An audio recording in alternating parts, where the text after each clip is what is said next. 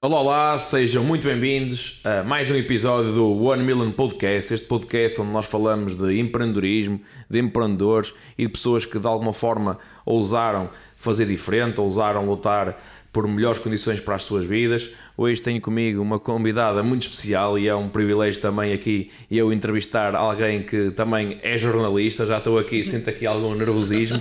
Tenho comigo uma, uma amiga que também a pandemia me deu, que é muito curioso, mas já lá vamos. Antes de avançarmos, para vocês conhecerem aqui a história espetacular que a, que a Tânia Pinheiro Lino tem, aquilo que o apelo que eu vos faço é deixa já o teu like porque é muito importante para nós, para chegarmos a cada vez mais pessoas, é dessa forma que vocês também podem contribuir connosco, para nós passarmos esta missão e esta mensagem para cada vez mais pessoas.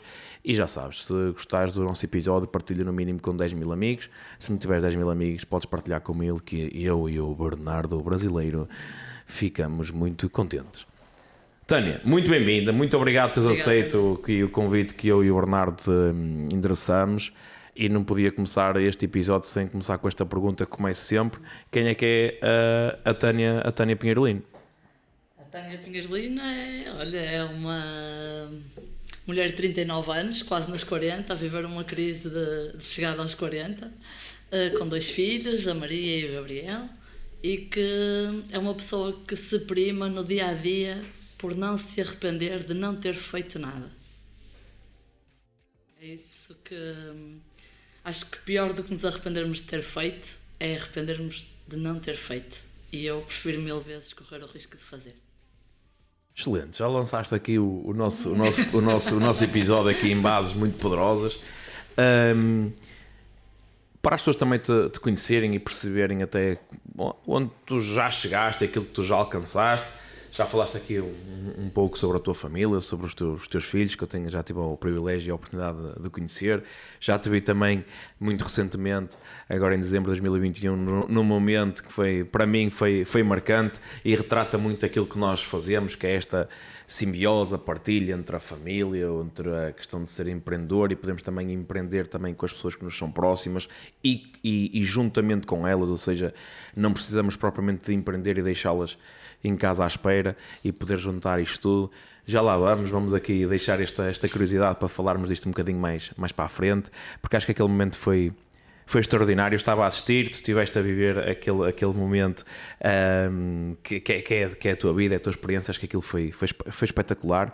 Um, mas como é que tu chegaste onde chegaste? Já te falei aqui, já que quem nos está a ouvir já sabe que tu estudaste jornalismo. Como é que chegaste até lá?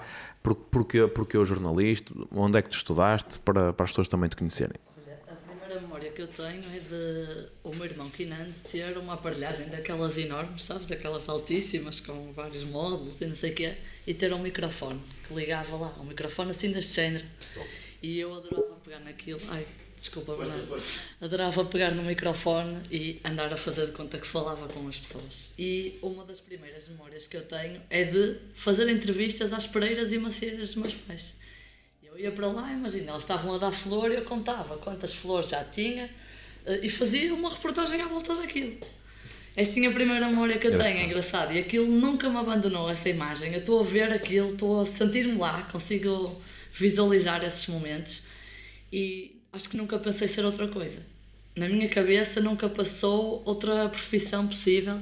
Nunca, pronto, pensei noutro cenário que não fosse ser jornalista porque era realmente o meu sonho. Era o que eu queria fazer. Engraçado. Agora tu falaste uma coisa, eu já falei aqui de algumas vezes, que é uma das dificuldades que eu tinha quando comecei a empreender na área da agricultura. Eu adoro falar, adoro comunicar, e a minha frustração era que, pronto, eu tentava falar com as, com as amendoeiras, só que elas não me respondiam. Uh, agora, que, agora que eu estou aqui a pensar, se calhar também nunca lá cheguei, nunca fui profissional, nunca lá cheguei com o microfone para entrevistar, para entrevistar as amendoeiras. Uh, portanto, deste-me aqui uma ideia. Uh, Bernardo, o próximo episódio vamos fazê-lo no meio do amendoal com o, com o microfone, tá? Entrevistamos. E, uh, tenho aqui uma pergunta para ti. Nós temos que este, o que marca também muito esta, este, este nosso podcast, esta nossa naturalidade e, e este nosso também sentido de humor, que é uh, o que é que diziam as, as pereiras e as macieiras? Não diziam nada nunca. Eu, a mensagem vinha sempre dentro de mim, não é? Que mensagem era essa? Pá, era de que era, se era aquilo, era por aquilo que eu tinha que lutar. Top. Nunca, eu acho que nunca tive um cenário, nunca pus um plano B, percebes? Nunca coloquei a hipótese de ser outra coisa. Embora depois tenha, não é? Ou depois o percurso foi completamente distinto, mas começou por lá e cheguei lá. Mas quando cheguei. E quando estavas a, a estudar no secundário, à medida que foste tendo novas experiências, foste conhecendo pessoas diferentes, novos colegas, novos professores, novas realidades, eh, sempre tiveste essa ideia sempre clara, era, tinhas sempre, esse foco? Sempre. Lembro-me perfeitamente, por exemplo, de estar a estudar na Biblioteca Municipal de Gaia, que eu estudava no liceu secundário, fiz no Liceu de Gaia, ali ao lado da biblioteca, que conhecia o Filipe, e estávamos numa sala com as minhas amigas a estudar para os exames e elas diziam: Ah, e se eu, se eu, se eu não conseguir entrar em psicologia, eu vou para outra área qualquer. Eu disse: Nem pensem, eu não vou entrar noutra área qualquer. Nem que eu tenha. Olha, estou. Opa, é engraçado eu repetir que estou a ver isto, mas são coisas que nós dizemos com tanta certeza que eu dizia assim: nem que eu tenha que trabalhar um ano para pagar a faculdade no outro, mas eu vou fazer assim. E olha que não foi muito diferente. E pronto, já agora já pegaste nesse ponto, para onde é que foste estudar, o que é que tu fizeste? Olha, Qual foi o curso depois do meu, eu entrei na faculdade de, na Universidade em Braga, em Comunicação Social. Bela terra. Mas na altura, pá, eu estava a namorar com o Filipe há pouquíssimo tempo, ele estava a trabalhar em Gaia, vinha de Paredes de Coura, ia sempre a casa nos fins de semana e eu pensei, se eu for para Braga, venho para cá aos fins de semana e ele vai, vamos nos encontrar, aqui alguma coisa vai ficar prejudicada, lá vou ter que pagar despesas na mesma, como claro. pagarei aqui, porque os meus pais ajudavam, mas com muitas limitações, por isso eu assumi, vou trabalhar, vou juntar dinheiro e vou para uma faculdade privada e fico aqui em Gaia.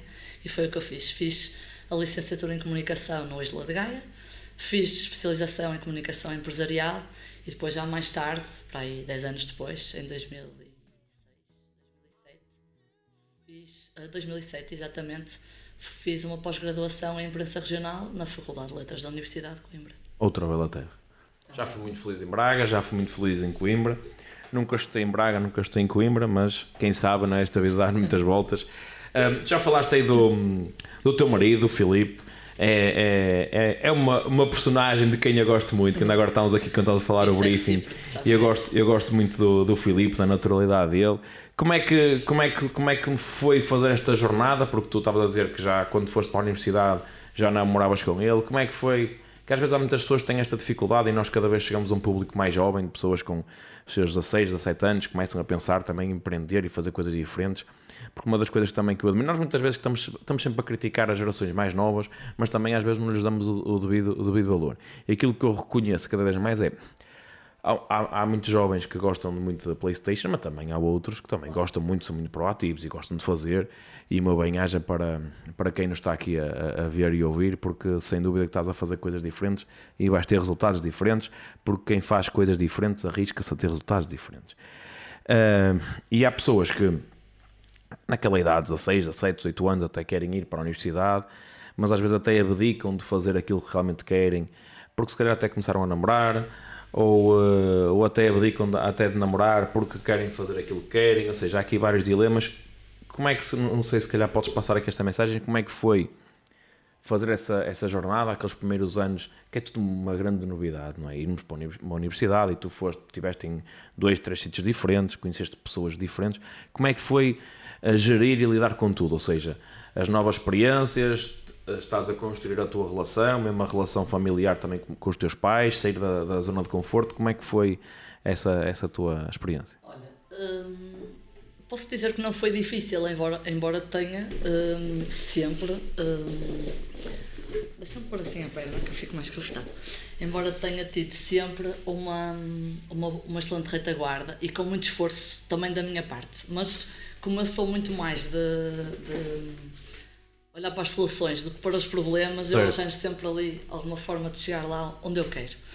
Então, opa, o Filipe sempre me apoiou em tudo, os meus pais igualmente. Na altura, uh, nas formações, eu ainda não tinha filhos, por isso tornou-se tudo muito mais fácil, não é? Outra liberdade, outra. outra Flexibilidade. Cintura sim, para sim, podermos, flexibilidade. Exatamente. Uh, tinha sempre, uh, estava sempre a trabalhar, mesmo a faculdade eu fiz sempre a trabalhar. Uh, e eu costumo às vezes dizer que se, se nós não tínhamos casado, porque naquela altura, pronto, já foi há 17 anos, uh, se calhar não se usava assim tanto ainda as pessoas juntarem, só já havia alguns, mas eu queria casar, fazia questão. Se eu não tinha casado ali a meio da faculdade, eu acho que nós não estávamos juntos hoje, porque nós praticamente víamos-nos à cama. E eu acho que se nós, é como tu dizes, se nós queremos coisas diferentes, nós temos que fazer diferente e sujeitar-nos a sacrifícios. Porque as coisas não vão nunca cair do céu. E quando nós olhamos para o lado e até nos possa parecer que caiu alguma coisa do céu alguém, se calhar se formos analisar e, e desbravar um bocadinho, vamos perceber que até não foi assim tão fácil para aquela pessoa, ou que até nem foi a sorte que ele levou àquele sítio, àquele palco, àquele, a ter aquele sucesso, a ser aquele fenómeno. Por isso, acho que mais do que tudo foi a minha atitude, não é? Uh, de querer ser diferente e de querer fazer diferente. Acho que é algo que eu ainda preservo hoje. Uh, não quero dias iguais, recuso-me uh, determinantemente à, à, monotonia. Mesmo em minha casa, eu não tenho. Eu acho que todas as semanas há coisas diferentes. Percebes? Eu não quero águas paradas. Eu quero que, que a energia flua e que as coisas aconteçam. Oh, Tânia, tu falaste aí de, de, coisas muito, muito importantes e acho que são quase pedras basilares tudo aquilo que nós acabamos por falar aqui. E tocaste na questão do, do sacrifício. E às vezes o sacrifício não é nada mais do que. Às vezes é uma palavra que é um bocado mal compreendida porque nós associamos muito ao sacrifício à, à dor, à morte. E uh, ainda no outro dia estava em casa, estava a falar com os meus pais sobre isso, estavam, eles estavam quase a, discu a discutir aqui o conceito não é, da palavra. E eu estava a dizer, depende muito daquilo que, aquilo que nós olhamos para, para a palavra e qual é a. Ou seja, qual, qual é que são os sentimentos que nós associamos à palavra. Mas para tudo na vida, para nós termos resultado em, em que área seja ou em que área for, nós temos que abdicar em algum momento de umas coisas em prol das outras. É importante nós, vamos supor, eu quero ter resultado na, a jogar handball, eu quero ter resultado a jogar ténis. Eu se quero ter resultados a jogar ténis, eu tenho que se calhar abdicar de uma hora em que vou, sei lá, ver um filme, ou se calhar vou ver um filme com os amigos para ir treinar. Ou seja, estou a sacrificar a hora e aquele prazer de se calhar estar a ver um filme com os meus amigos para se calhar estar, estar a ter outro prazer e estar a praticar um desporto. E falando aqui um bocado daquilo que nós também falamos muito aqui, que são eh, a parte empresarial, a parte do empreendedorismo mais do que a parte empresarial, nós muitas das vezes nós temos que fazer pequenos sacrifícios, abdicar pequenas coisas para que depois o bolo seja muito maior. O que é que eu acho aí? Eu acho que um sacrifício, quando tu tens, quando tu tens consciência do teu objetivo, quando tu tens o sonho presente. Não é sacrifício. Exatamente. Ele, é, ele tem, uma, tem um peso muito leve, não é, não é negativo, é positivo, é, é ótimo, não é? Porque, olha, vou-te dar o meu exemplo do treino Toda a gente diz: Não sei como é que te consegues levantar às 6 da manhã para ir treinar às 7. É óbvio. É quase, outro dia ouvi o Vandal dizer: Quem é que gosta de se levantar às 6 da manhã para ir treinar às 7? Isso é impossível. Há quem goste, não é? Mas, eh, tipo... Mas ele não deixa de ter alguma razão. Sim, sim, sim. Não, não é, é, não é dizer, natural. O, não é natural. cenário ideal é eu poder realmente não ter que ir trabalhar ou ter um, não, poder, não ter um trabalho tradicional para poder ir treinar às 10 da manhã, por exemplo, e poder dormir 8 horinhas de sono, acordar revitalizado, é bom, é bom. Eu... tomar um pequeno almoço tranquilo com os meus filhos, ir levá-los à escola, ir treinar é. e depois sentar-me numa esplanada com o meu computador a trabalhar. Mas não sendo esse o meu cenário, ainda não é. Eu vou treinar às 7 com. E é um sacrifício levantar-me às 6 claro, da manhã, claro. muitas vezes é, não é? Porque trabalhamos até tarde e tudo. Mas eu vou com o, com o, o meu olho no objetivo. Claro. O objetivo depois é eu sentir-me melhor, ter repercussões a nível físico e mental, tudo, e, não é? E, pegando nisso, que é um dos pilares que são fundamentais, que é a questão da saúde, que é um pilar fundamental, porque mais do que. Há muita gente que diz. Uh, ainda ontem estávamos aqui a, estava aqui a, a, falar com, com algumas pessoas que colaboram com, connosco e estávamos aqui a, a falar da verdade que às vezes que as pessoas desistem muitas das vezes de fazer o exercício porque as pessoas muitas vezes estão preocupadas ah, eu estou a fazer exercício, eu vou para o ginásio, eu vou correr para ter aquele corpo de verão e sempre que o objetivo não está muito alinhado com o nosso propósito de vida, é fácil nós abdicarmos de, e, desistirmos uh, dele. E o que é que te faz a ti? Tu tá, és casada, tens, uh, vives com o teu marido, tens dois filhos em idades que com desafios muito diferentes, não é? Porque a Maria tem 11 anos, o Gabriel tem 4, ou seja, são desafios completamente diferentes. Se calhar a Maria já tem uma independência agora, mas também já existe outras coisas. Pronto, como é que tu te consegues uh, organizar também? Qual é que é o, também o, o, discurso interno que tens também para a tua família? Porque se há pouco também estávamos a falar que temos aqui muitos jovens.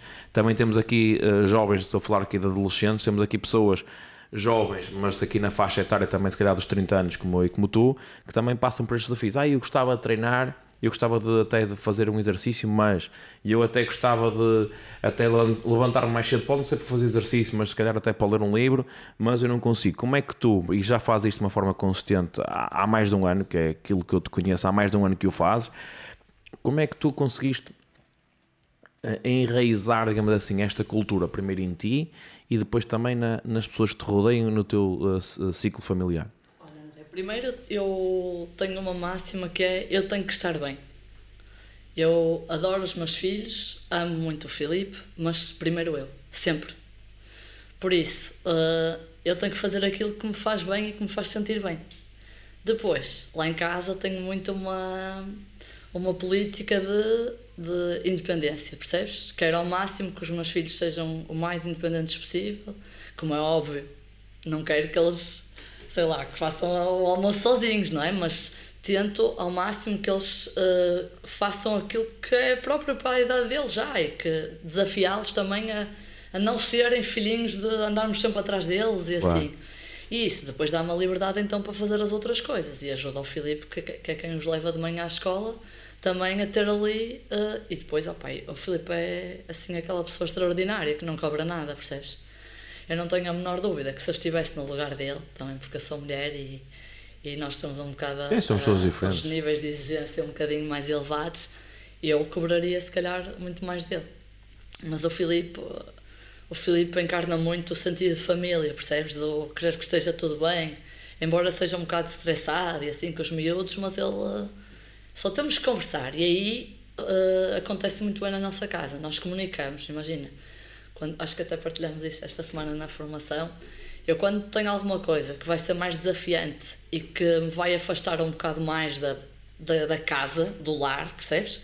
Que me vai tirar um bocado mais dali, quando, o tempo que eu costumo estar lá, eu tenho uma conversa com os miúdos e eles são crianças, não é? O Gabriel tem 4 anos. Há pessoas que podem dizer assim: ah, ele não vai entender essa conversa. E eu junto, junto-me com eles, sei lá, pequeno almoço e digo, Gabriel, Maria, a mãe agora vai ter este trabalho assim, assim durante este tempo e a mãe não vai estar tanto tempo em casa, mas a mãe vai fazer isto para nós, para que nós possamos ter outras condições e objetivo muitas vezes, digo, para nós podermos ter isto ou para nós podermos fazer aquilo. Claro. Percebes? Não em termos materiais. Não é materialismo que eu ponho em cima da mesa falo muitas vezes. Se bem que até pode ser, às vezes é importante as pessoas também que Sim, a comunicação exemplo, é a base, não é? Sim, mas uh, eu acho que é muito importante. E do lado da Maria, uh, às vezes ela, com o passar do tempo, vai fazendo algumas cobranças, portanto, vai-se notando o descarrilar nessas alturas, mas eu acho que isso é o que faz com que eles estejam do nosso lado uh, na maior parte das vezes. Sim, comunicar é fundamental e e grande parte dos, dos problemas e desafios que existem na, na, no nosso mundo e neste mundo moderno, que cada vez estamos mais conectados, mas às vezes há conexão e só, não é por nós termos um telemóvel onde temos Instagram, Facebook, WhatsApp e por aí fora que estamos a comunicar ou que estamos a comunicar da forma certa. E grande parte dos desafios que, que temos hoje em dia e, eh, e, agora estamos a viver este, este fenómeno, de, por exemplo, da guerra, não guerra, na questão da, da Ucrânia com a Rússia, tem muito a ver, e, e, o que se vê é tudo, anda tudo à volta da comunicação. Uns comunicam de mais, outros comunicam de menos, outros não comunicam, mas a realidade é que não há uma linha uh, de, de, comunicação uh, fidedigna, ou seja, as pessoas nunca sabem se é verdade, se não é, é verdade. e quando nós comunicamos uh, da forma correta, ajuda-nos a fazer outra coisa que é fundamental para o mundo do empreendedorismo, que é gerir expectativas. É fundamental nós a, a, adquirirmos esta arte. E eu devo, eu devo esta expressão muito, e ele não sabe, mas devo muito esta expressão ao meu irmão, que pai, há 10 anos atrás falava disto, e ele uh, deve ter aprendido isto na, na universidade, e falava muito, é muito importante nós gerirmos expectativas. Eu na altura fiquei a pensar naquilo, pai, este gajo vem com esta ideia. Não é porque o meu, o meu irmão é mais novo do que eu, não é, é sempre, nós é sempre, é sempre um puto, se bem que ele até, até, até é, mais, é mais alto do que eu e, e, e tem que ter respeitinho. Mas fora de brincadeiras, é, nós achamos sempre que as pessoas mais novas, que não têm muita coisa para nos ensinar, mas quando nós temos a humildade de perceber que todo o mundo tem muita coisa para nos ensinar, as coisas começam a acontecer. Eh, mas voltando ao tema, eh, comunicar da forma correta ajuda-nos a gerir expectativas. E eu ter aprendido que gerir expectativas é fundamental, mudou muita coisa. Porque as frustrações acontecem quando nós às vezes até criamos expectativas demasiado altas e não, e não as atingimos. E, e tem muito a ver, às vezes, primeiro com o discurso interno, com a forma como nós comunicamos connosco, e depois na forma como comunicamos com os outros. E, e depende muito do perfil de cada um. Porque uh, ainda esta semana estava aqui estava a comunicar com a, com a Rita, com a minha namorada, e estávamos a falar. Uh, nós temos formas de estar na vida diferentes. E eu estava a dizer, da forma como ela tem de estar na vida, se calhar ela tem que gerir expectativas de uma forma melhor do que eu. Porque ela cria expectativas altas, não é? E, e, e depois, quando elas não acontecem, porque nem sempre acontecem, e ela é fantástica naquilo que faz, mas nem sempre às vezes consegue atingir os resultados, fica eh, desiludida. E eu já funciono ao contrário. Eu posso pôr as expectativas lá para o alto e depois às vezes até um bocado hum, não fico tão desiludido porque às vezes até pode ser um bocado indiferente se atinge ou não. Ou seja, tudo tem coisas boas, tudo tem coisas más. Mas nós temos que ter esta muita consciência de que gerir expectativas é fundamental e a forma como nós comunicamos. E primeiro temos que ser sérios e comunicar connosco. E tu disseste aí algo que é, que é poderosíssimo. Nós primeiro temos que nos fazer feliz a nós. Eu tenho que mamar primeiro a mim. E eu, eu falo bastante desta analogia do, do homem do espelho, que é se nós não agradarmos à pessoa que nós vemos pelas manhãs ao espelho, vamos agradar a quem? Se nós não estivermos felizes, vamos fazer feliz quem? Se nós não nos amarmos, vamos amar quem? Não. Os outros? Nós não conseguimos amar. Tu não consegues fazer uh, o, o Filipe, o Gabriel e a Maria verdadeiramente uh, felizes se tu não estiveres bem e se tu não estiveres feliz. E isto, isto é. As pessoas têm que começar a encaixar isso. E as pessoas dizem: Ah, André, tens um discurso egoísta, estás a ser uh, narcisista. Malta, não. esqueçam isso. Ninguém faz, ninguém faz os outros felizes se não estiver bem. Verdade. E quanto melhor nós tivermos, Porque melhor conseguimos fazer aos outros. durante algum tempo, é, mas não vai conseguir fazê-lo sempre, não é? É, e é em isso, algum momento e, pior vai descarrilar que, tudo. Certo, e pior que egoísmo é hipocrisia. Exatamente. E nós vivemos num mundo em que as pessoas gostam de. De vez em quando tem que hidratar. Oh. e nós vemos um mundo em que as pessoas gostam de mostrar uma pseudo-felicidade para fazer os outros felizes, quando na verdade não o são.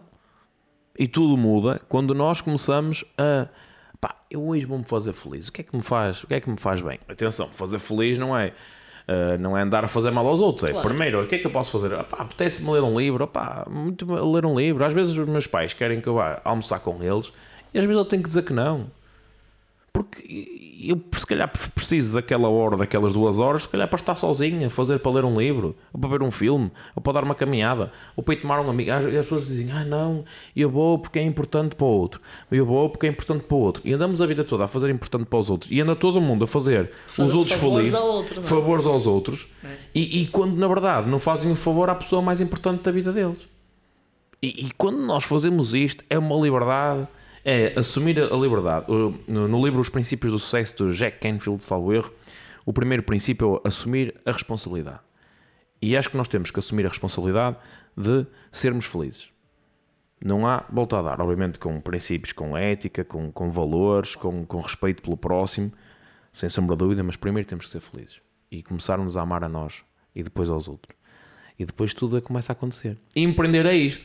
Sem dúvida. É porque empreender, às vezes as pessoas acham, ah, vou empreender, agora vou montar um negócio. Não, pá, primeiro começa a empreender na tua vida. Empreender é nós, uh, a nossa vida, eu todos os dias gerar mais valor na minha vida. Exatamente, queremos mais, não é? É muito queremos isso. ser melhores. E como é que tem sido essa tua. Já que falaste na questão do, do exercício, uh, levantas-te às 6 da manhã, meus parabéns, que para mim é algo que seria extremamente difícil. mas um, não é todos os dias também, não é? Todos não é todos os dias, mas como é que é? Mas como é que é? mas como é que é? Um, há, há dias que não apetece. Ah. Como é que lidas com isso? E como ah, é que o ultrapassas? Uh, ultimamente tenho tido alguma dificuldade em conseguir pôr isso em prática, confesso-te. Ok. Um, porque também acho que hum, temos que ouvir o nosso corpo, sabes? E sabes, sabes disso? acho que estava a passar uma fase em que me sentia muito cansada ao acordar, que não tinha aquela energia que costumava ter, então tenho deixado de ficar a dormir mais uma hora, o normal, para depois fazer as rotinas e levantar os miúdos e preparar-me para ir trabalhar e eles irem para a escola com o Filipe. Mas uh, eu acho que mais importante até do que nós fazermos aquilo que está certo é nós ouvirmos-nos.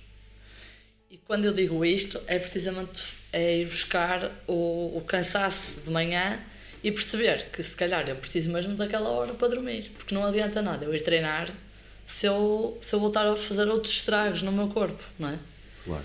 E no fundo isto tem danos colaterais depois no, na nossa vida. Uh, e quando tu perguntavas, olha, diz-me outra vez a pergunta. A pergunta era que há dias em que não apetece, pronto, e tu às vezes estás a tomar consciência que eh, neste caso não é só não apetece, porque é diferente. Neste caso é tu estás a falar e tu não podes, sentes que o teu corpo não pode, sentes que o teu corpo está cansado e precisa descansar. Isso é uma coisa. É, e, e, também é importante termos essa consciência que às vezes é bom parar. É? E às vezes, mesmo quando nós estamos a empreender, às vezes, às vezes não, é, não é preciso dar 10 horas, se calhar temos que dar 8. E se dermos 8, temos que se calhar dar 6 ou 4. Às vezes é importante dar um passo atrás e respirar. Exatamente. E ainda há uns tempos atrás tivemos uma conversa sobre isso, que às vezes não é um sprint. Isto é uma maratona com uns sprintzinhos pelo meio, mas é uma maratona. E às vezes é importante uma maratona não se pode ir sempre a, a fundo. Não é? A menos que, que, sejamos umas máquinas, mas mesmo as máquinas chegam a um ponto em, em que estouram. É importante nós sabermos gerir isto. E é o que estás a dizer, é ouvir o nosso corpo. Não é? E quem corre longas distâncias tem que ouvir o corpo. Não, é? claro. não, não, pode correr da mesma forma. Quem corre uma maratona não pode correr o Kenan Bekele, não pode correr a mesma velocidade que o Usain Bolt bateu o recorde do, do mundo dos 100 metros. Temos de ter consciência disso, cada um, cada um à sua maneira. Mas é importante ouvirmos o nosso corpo e saber, opá, hoje se calhar não é importante eu não ir. E aí também é cuidar de nós. Mas vou-te refazer a pergunta que é, quando tu sabes que tens que ir, mas não te apetece ir, como é que tu combates essa falta de apetite e vais? Levantando-me. É só o que eu preciso, essa é a parte mais difícil nesses dias. E o que, que, é que te faz levantar? Estás a perceber? Porque isso é muito bonito. A malta que está nos ouvir. Olha, faz-me levantar ah, eu levanto uh, o prazer que é sair do ginásio às 8 da manhã, uh, de banho tomado, sentir-me cansada. Uh, o, dia, o dia tem um. tem uma luz completamente diferente, sabes? Vou, por exemplo, imagina, chego aos. Exatamente, é isso. Eu começo logo com um ganho de mais 100, percebes? Enquanto que se eu não for, eu sinto que estou ali no menos 50, percebes?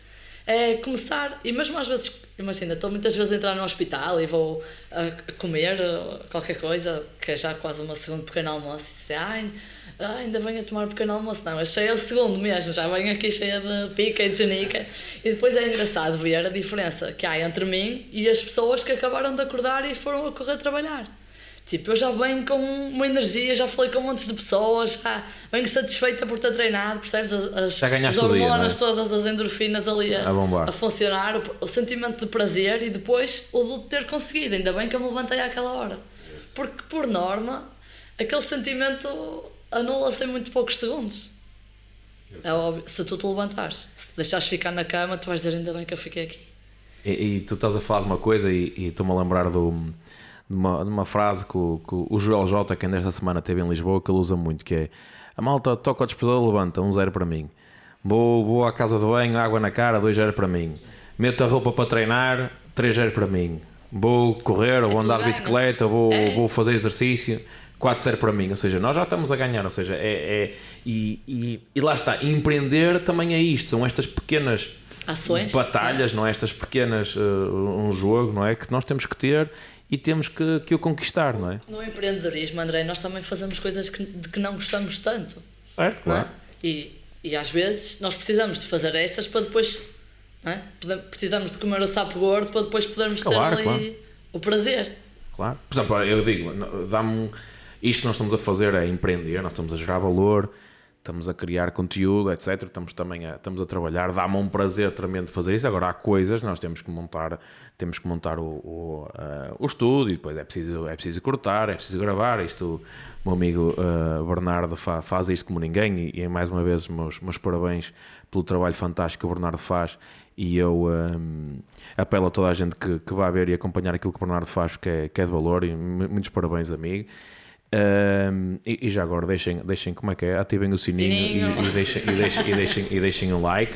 Um, mas mas dá, dá, dá, dá algum trabalho, não é? Dá trabalho, não é? Agora, nós podemos fazer essas tarefas que nos dão alguma dor, que nos dão algum desafio, que nos dão trabalho, mas se tivermos um propósito maior, faz-nos uh, correr atrás e faz-nos andar atrás disso. Já vamos falar disto, do propósito, do que é que te faz sorrir, do que é que te faz ter esse, esse brilho nos olhos, do que é que te faz andar para a frente, porque tu és uma mulher de ação e admiro muito aquilo que tu fazes, especialmente a forma como tu empreendes, onde empreendes e quando começaste no momento de, de pandemia.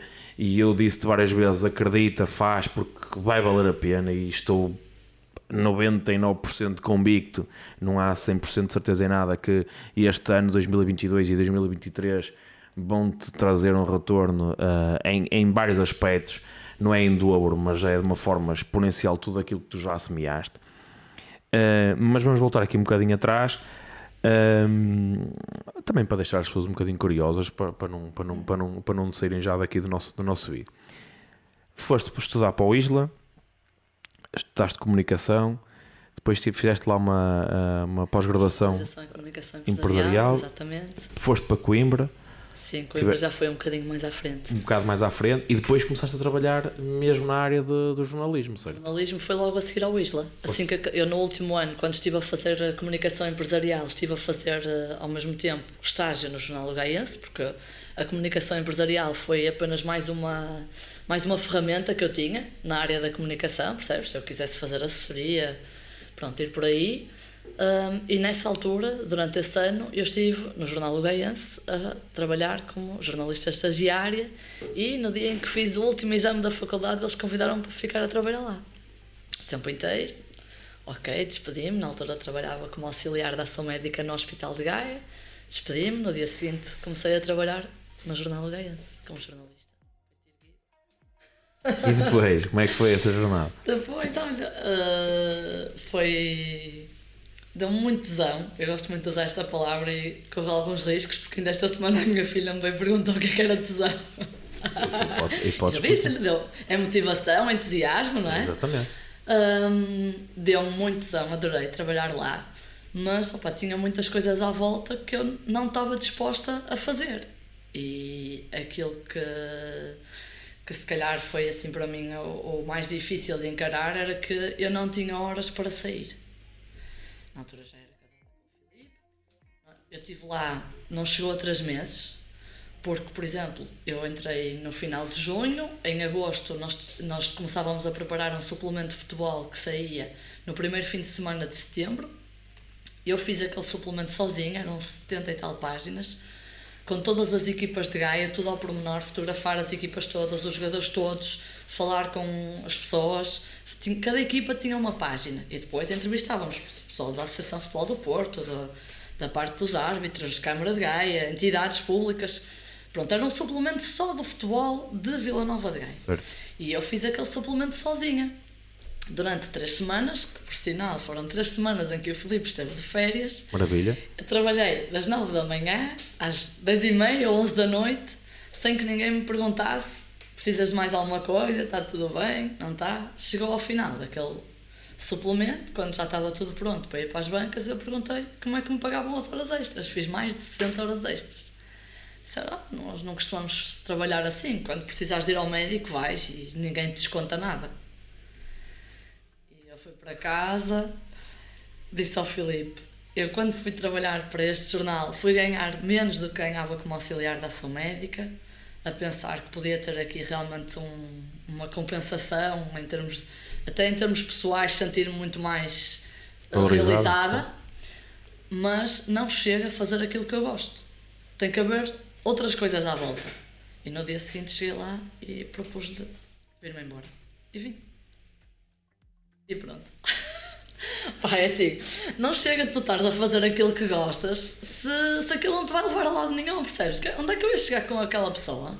Ele, ele estava ali a explorar-me. Era o que eu, foi o que eu senti, percebes? Aquilo é uma cultura só de cobrança, de não, ah. não há uma recompensa. Eu disse, nem pensar, eu não quero isto para mim. Qualquer outra área, menos esta. E pronto.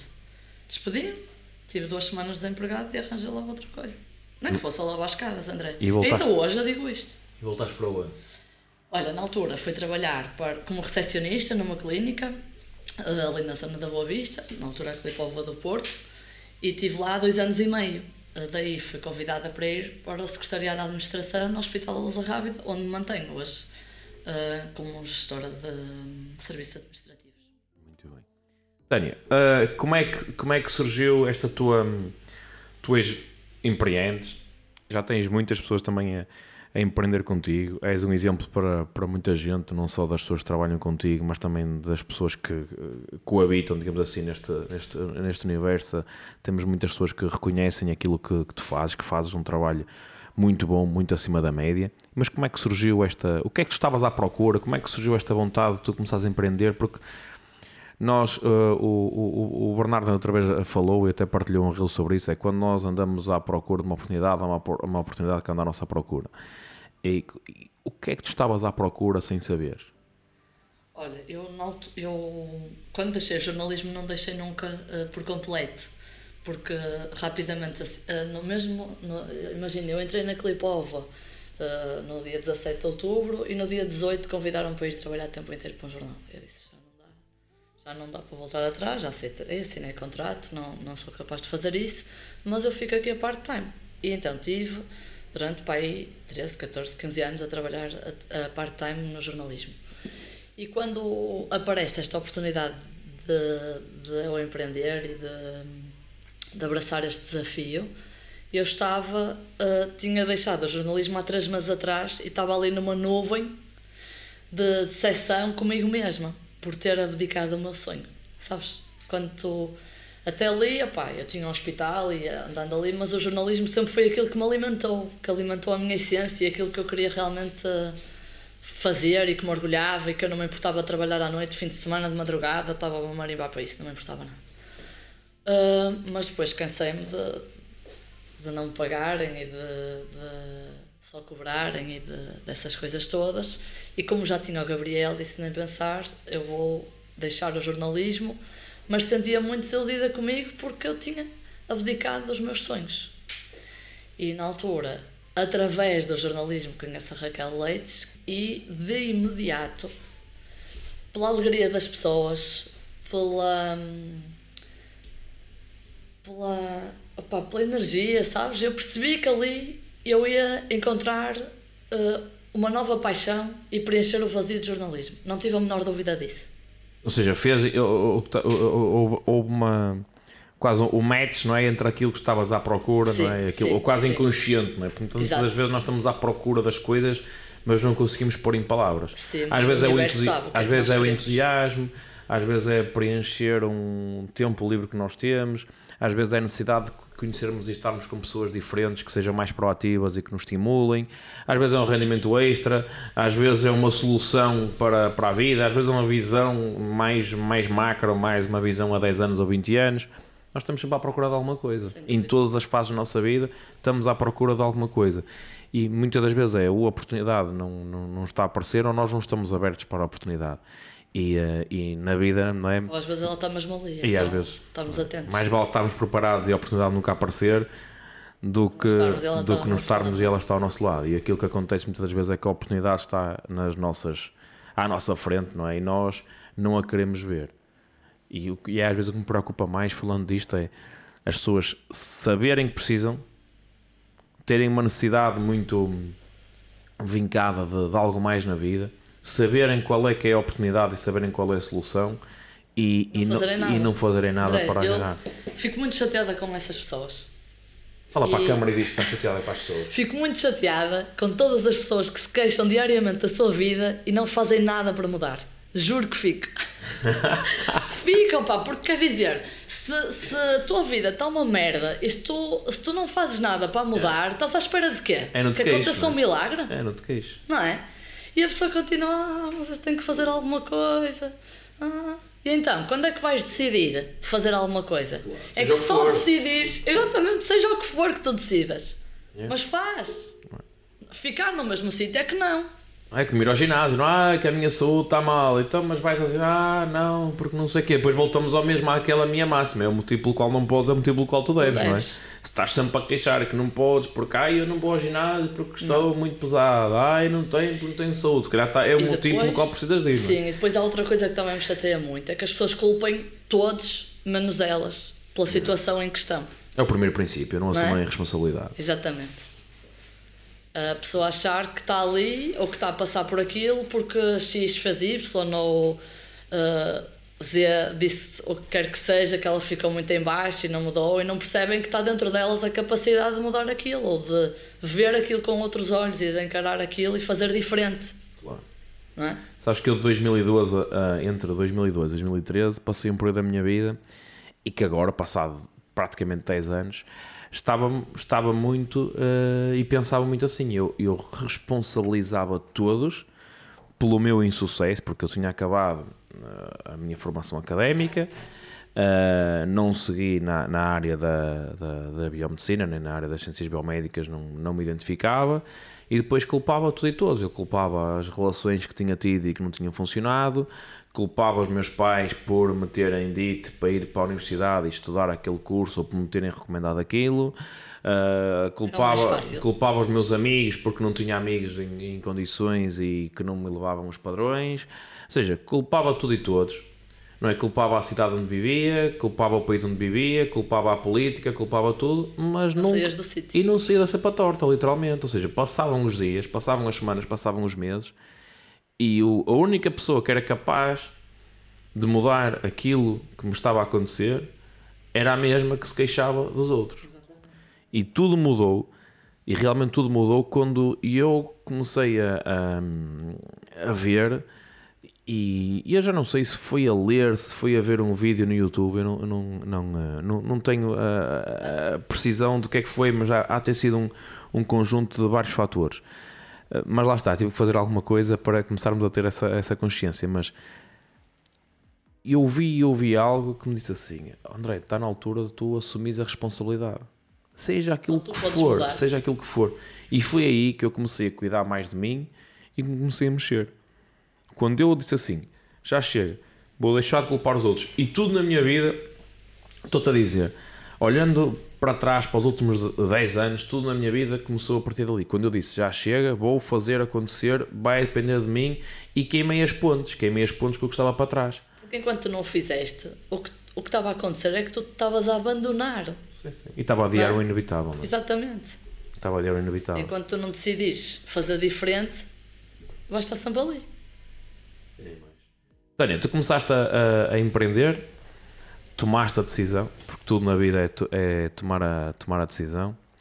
Ah, e o que é que te fez? ah, mas antes do que te fez, ah, tu começaste, a- começaste a empreender e foi todo o mundo, o mundo no- novo e, e especialmente o mundo ficou novo. Pois Literalmente, porque tu começaste cerca de há dois anos atrás, mais ou menos, foi a Fazer, isso que estava a ver aqui no meu relógio, vai fazer dois anos de terça-feira. terça-feira. Sim. A terça-feira deve ser dia. 22. Olha que gira. Pronto. Olha, faz hoje dois anos.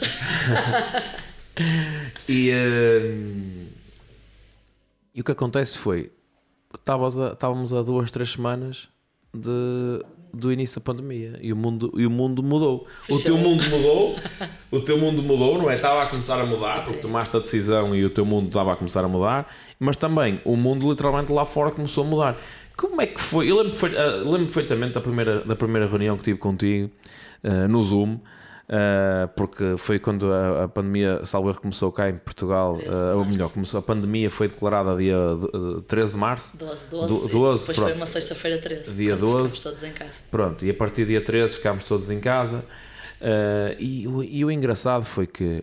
O engraçado, também é engraçado, mas o que se passou foi. Aqueles, eu já contei esta história, mas no, no início aquilo assustou-me bastante. Não é? Porque num dos negócios que, que, que nós temos e que também partilhamos em comum está, está muito enraizada a questão do, do turismo e nós hoje em dia não só, mas ainda é, é um ex-libris e será sempre e, e- a prova disto é como, como- conforme está, está a arrancar este ano de 2022 que, que promete, Ordinário. mas é a extraordinária realidade eh, co- consistente. Ou seja, não, é- não é, é, é- é- às vezes é, extra- é extraordinário para quem não está habituado, mas é o normal. Pronto, mas de um momento para o outro tudo mudou. E nós, e eu, pá, literalmente eu assustei-me, não é? Disse assim, caramba, isto agora vai, o, o bicho vai pegar, não é?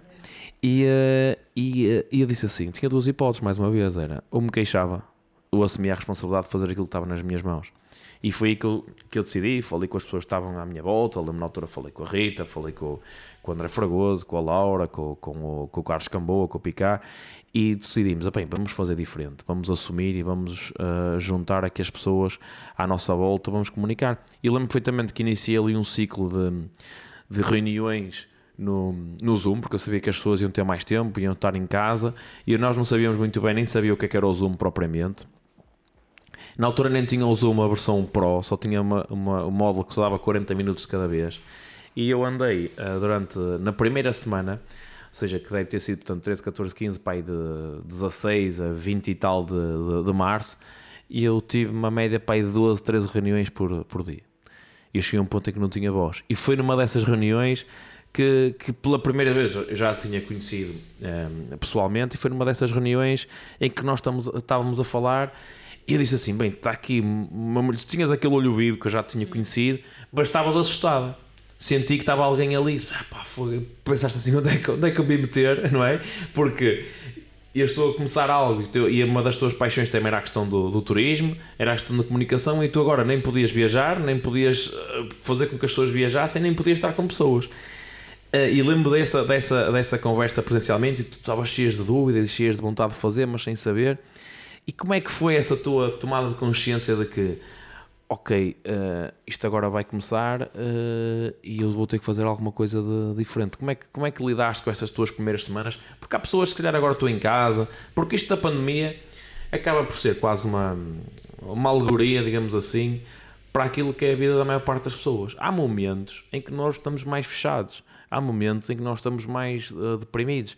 Há, há, momentos em que a nossa vida, há, há, ciclos, há fases em que as coisas não estão a correr tão bem. E é importante nós, da mesma forma como na, na, história da humanidade, e quase 100 100 anos, acontecem momentos como esse em que durante um ano ou dois toda a humanidade quase que para. E nós temos isto numa ótica, isto é um macro, um macro ciclo muito grande, mas nós temos quase microciclos na, na nossa vida em que durante o ano há períodos, há uma semana ou duas que nos apetece é como disseste na questão do exercício. E como é que, qual é o conselho que possas dar a quem passa por momentos como estes e nós se calhar tivemos a felicidade de viver uma pandemia? Isto parece quase estúpido o que estou a dizer, mas é uma, quase uma, uma felicidade. Eu costumo dizer que a pandemia foi a melhor coisa que me podia ter acontecido, porque eu estava a precisar de fazer aquele reset.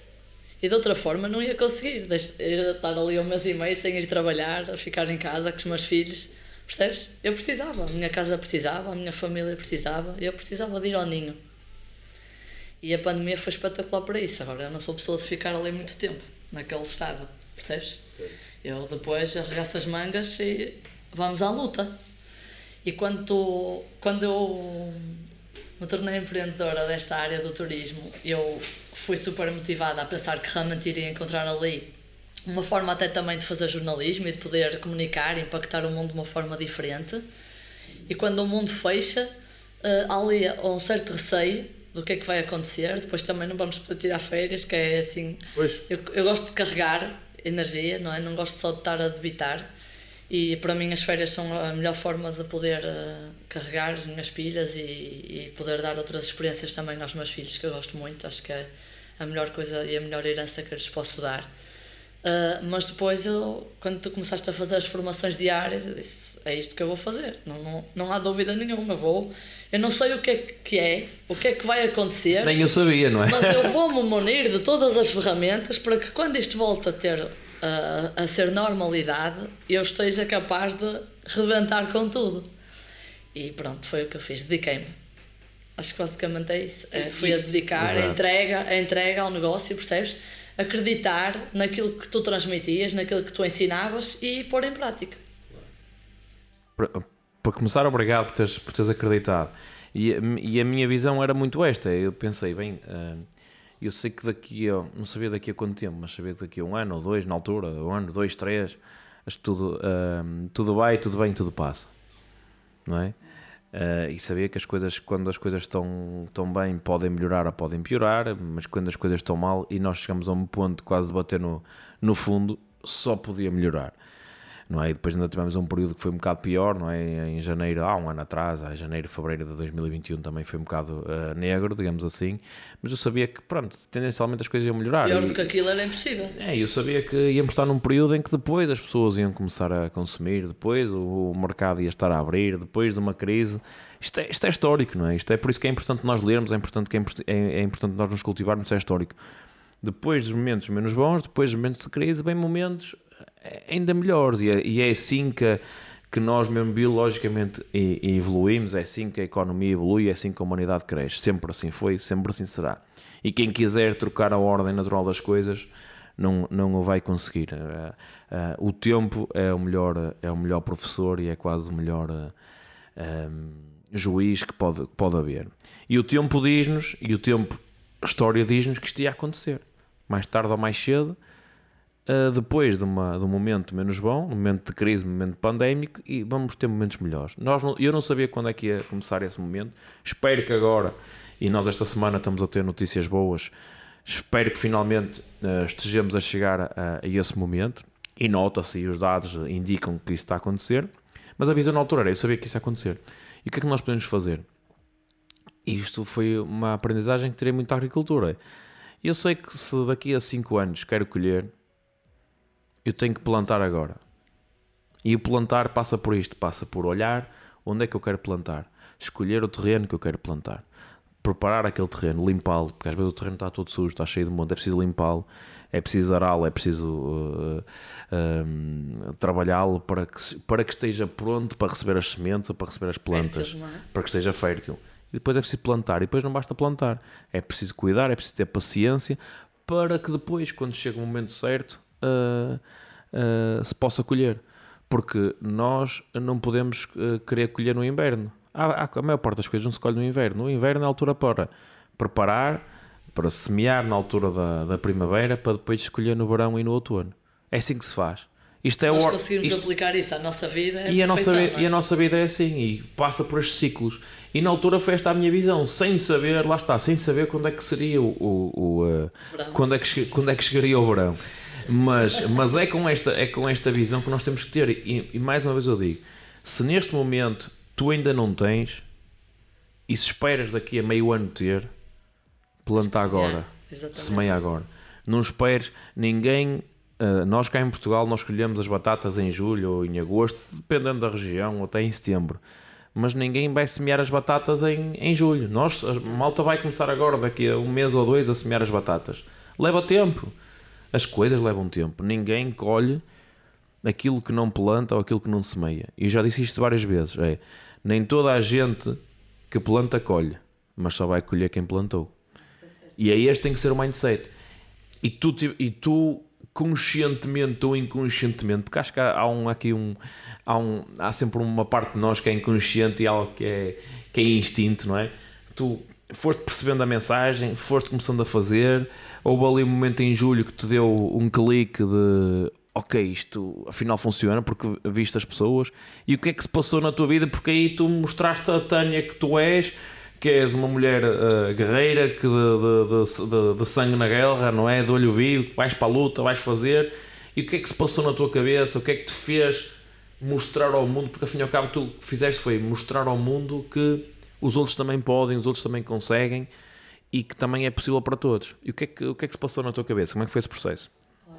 um, primeiro foi uh, encontrar-me fisicamente com as pessoas com quem eu estava já há semanas a ter formações e tínhamos reuniões no Zoom, mas o estar fisicamente uh, carregou-me também, percebes? Foi muito positivo para mim porque eu sou muito de relações, muito de abraço, muito de, de contacto físico adoro isso e isso fez toda a diferença. Depois perceber que eram realmente pessoas que eu queria manter na minha vida.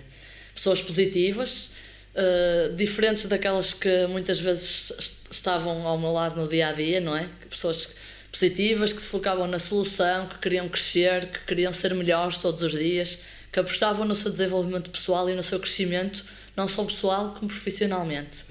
Pessoas que não querem estar estagnadas no fundo, uh, eu senti-me alinhada com todas essas pessoas e foi isso que fez com que eu uh, quisesse fazer de diferente. Eu queria ter. Uh, Eu queria colher os frutos que aquelas pessoas que eu conheci que estavam a ter mais resultados também já tinham colhido. E para isso, aquilo que eu aprendi era que eu só tinha que fazer como eles. E foi a ação. Porque é muito fácil, ou teria sido muito fácil, eu dizer que não tinha tempo. Porque eu não tinha. Claro. Eu não tinha, quer dizer. Ninguém quando... quer tempo para vender, não é? André, qualquer pessoa, uh, qualquer mãe de dois filhos como eu, que tenha uma casa, que tenha um marido, que tenha um trabalho tradicional de 8 horas, quer dizer, se não tem grandes ajudas à volta, a não ser que seja alguém que tenha pronto, pessoas que lhes vá fazendo as coisas, mas se não tem, a pessoa naturalmente quase que se anula. E no fundo é um bocado essa a minha missão, sabes? É mostrar às outras mulheres, e quando eu digo mulheres é mesmo isto que eu quero dizer porque eu vejo tantas mulheres que, que não são, que são só mães ou que são só donas de casa, que eu quero mostrar-lhes e, quero, e acho que já tenho feito isso muito bem, mas quero continuar a fazer e não só aqui no nosso cantinho, Portugal, quero, quero mesmo impactar isso para o mundo inteiro, que nós não somos bonecos, nós, nós não nascemos para cuidar dos filhos e da casa. Nós somos muito mais, nós somos seres que, que vão mudar o mundo. Já está a acontecer isso nas empresas, está a acontecer isso nos países, nas organizações internacionais. Quer dizer, nós, nós temos uma natureza tão especial, porque é que vamos circunscrevê-la à nossa casa e ao nosso local de trabalho? Sem dúvida. Sim, é muito isso. E é, e, é essa, e é com essa missão que tens que ir para a frente, não é? E é fazer. E quando nós realmente descobrimos aquilo que é a nossa missão, aquilo que é o nosso propósito, é mais fácil, às vezes é mais desafiante e assusta, mas é sempre mais fácil nós andarmos, lá está. É, é, é, é isto que nos faz também levantar da cama, não é? Esta sim, sensação sim. de a missão é quase a obrigação. E eu uso muita frase que o, que o, que o, Bruno, o Bruno Mendes diz: é quem, é que nós, quem somos nós para negar ao mundo aquilo que viemos cá fazer. E é muito crime, isto, é? É, é? é? um crime e nós não, não podemos fazer isso. E, António, tu conseguiste perceber que o tempo não podia ser uma, uma objeção, não podia ser uma desculpa, porque sem sombra de dúvida, o que acontece é ninguém tem tempo para vender, porque ninguém consegue comprar tempo, não é? E, e, e, só se compra aquilo que se vende, não é? Porque é engraçado, ninguém vende, ninguém vende uma hora, supostamente, ah, olha, tu vais viver menos 100 horas ou vais viver menos 1000 horas e pega lá X dinheiro, ninguém faz isso. Mas o curioso é que a maior parte de nós passa a vida toda a trocar tempo por dinheiro, não é? Parece que andamos aqui neste neste paradoxo, mas a verdade é essa: é, a maior parte, ninguém, ninguém se percebe assim, olha, tu vais viver menos de 10 anos e pega lá um milhão de euros. A maior, parte da malta não, a maior parte da malta não pega. Mas o engraçado é que as pessoas vivem 40 anos a trocar tempo por dinheiro. Porque vão trabalhar.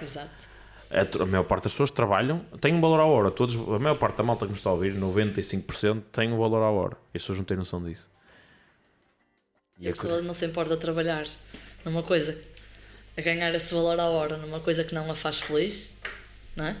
Tantas vezes, em vez de se dedicar àquilo que realmente a vai levar àquilo que ela gostava de ser e de ter e de fazer.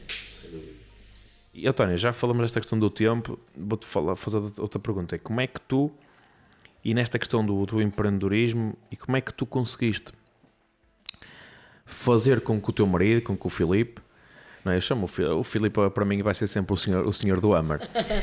Mas como é que tu fizeste? Fizeste que, com que o Filipe também partilhasse da, da, da, tua visão. Eu sei que nem sempre às vezes é fácil e, e muitos de nós às vezes vivemos aqui numa. queremos fazer coisas diferentes e às vezes as pessoas que estão ao nosso lado também querem, mas às vezes também se assustam, às vezes não estão a ver o mesmo que nós, e às vezes é difícil partilhar a visão. E certamente que tu podes, com a tua, com a tua experiência, com a tua mensagem, ajudar pessoas que estão na mesma situação, que às vezes até querem fazer, mas sentem que a pessoa que está ao nosso lado nesta fase, por algum motivo, não nos está uh, a apoiar. Como é que foi essa tua jornada? Não sei se consegues ajudar. Olha, consigo, pois. Uh, eu uh, respeitei sempre a postura do Filipe e a posição que ele assumiu perante o empreendedorismo na altura eh, ele apoiou-me logo de entrada, mas disse: Isto é para ti. É sempre para os outros, não é? Isto é espetacular, mas é para ti, esquece, não contes comigo. Então eu estava nas formações, fazia as reuniões, tudo, e o Filipe mantinha-se no sofazinho dele a, a, a, televisão, a ver futebol, o que ele queria. E eu disse: Ok, respeitei. Respeitei o tempo dele, achei, a partir do princípio que realmente ele não tinha que olhar logo para ir ver aquilo que eu via, mas eu não deixei nunca de lhe mostrar a minha visão. Claro.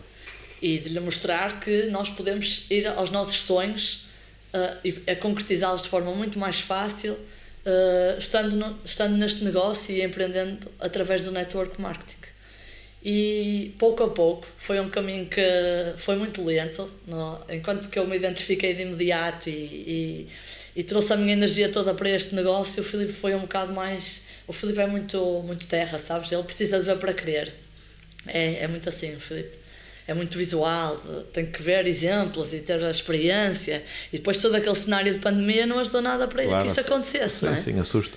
Uh, e quando, mais uma vez, quando nós tivemos a possibilidade de estar com as pessoas, estivemos ali mergulhados três dias num congresso com aquelas pessoas com quem eu tinha estado. Mergulhamos literalmente. Mergulhamos, nós literalmente, mergulhamos literalmente. Sim. O Filipe, ali ao fim de duas horas, três, olhava para mim e dizia: Uau, espetacular. E eu. Uau, o Pai Natal aqui existe. Dentro, aqui dentro eu batia palmas e estava super entusiasmada porque era tudo aquilo que eu lhe tinha estado a transmitir, é. mas que quando às vezes a pessoa ao nosso lado está a dizer, tu não ouves, não é? Santos da casa não fazem milagres. É? Exatamente.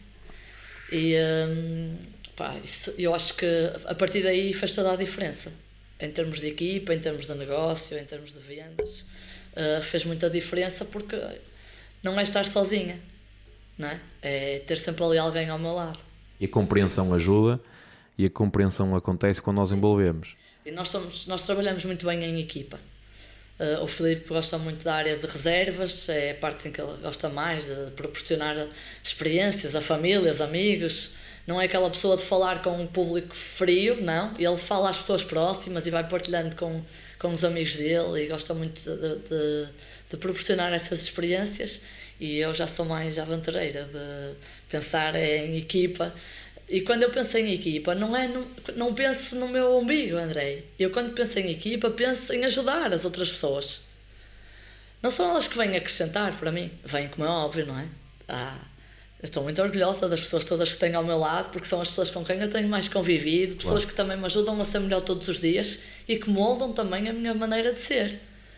Mas é sempre na perspectiva de ajudar o outro, de ajudar o mundo a ser melhor, de ajudar aquelas mulheres que estão em casa a cuidar dos filhos e que não veem oxigênio na vida delas, a, a pensar diferente, a abrirem horizontes, a pensarem realmente eu não preciso estar aqui de ser a sopeira todos os dias. Eu posso pôr uma roupa mais sensual, posso pôr um tacão alto, posso maquilhar-me, arranjar o cabelo e ser feliz. O brasileiro, nesta fase, metes aquela música sensual. Ah, não. Não? Ou aquela da sopeira também. também é algo assim. Oh, Tânia, aproveitamos esta fase para tu pedires à malta para meter um like. Pá, ponham lá aí o vosso like, cliquem aí no sininho das subscrições, não é? E partilhem, partilhem com muita gente porque é realmente o nosso grande objetivo no network marketing é ajudar as outras pessoas a empreender, a terem uma vida melhor, a terem esta energia e este sentimento de felicidade todos os dias e no, não só nos olhos, como no sorriso e também no sangue a correr, nas veias. 10, 10 mil amigos, não é? É na minha rua. A próxima temos música próximo, próximo episódio vamos ter o Bernardo brasileiro de guitarra. Não, Carlos, não quis interromper, já tivemos um momento de jardinagem também. Estava a faltar. Momento musical. Altos ah, faltava agora o alto patrocínio. Altos patrocínios. Olha lá buscar. A do azeite, não é? É do azeite? Já sei mais do que tu. Eu, eu já falei do azeite também. Queres que fale do azeite? Ah, já meteste? É, estás a ver? Não vi os episódios Pois não. Adiante, seguindo. A seguinte. Uh, este episódio dá para tudo, Otânio. É, Bem, conseguiste ir pescar literalmente o, o teu marido, não é? Que Sim. também é importante. Era muito, e, muito e começaste e começaste a fazer uh, quase como ninguém, literalmente. Fizeste ali. Foi, acho que ali o verão de 2020, acho que foi um verão também de transformação para muita gente, porque foi o voltar quase a encher o peito de ar e dizer assim: ah, afinal eh, o mundo ainda é, se calhar ainda é melhor do que nós demos mais valor, não é? os dias têm mais cor. Eu acho que nunca vi tanta gente a aproveitar pôr sol como vi naquele verão, não é? E a, e a brindar com os amigos, como porque a malta, afinal, isto, aquelas coisas que nós não dávamos valor.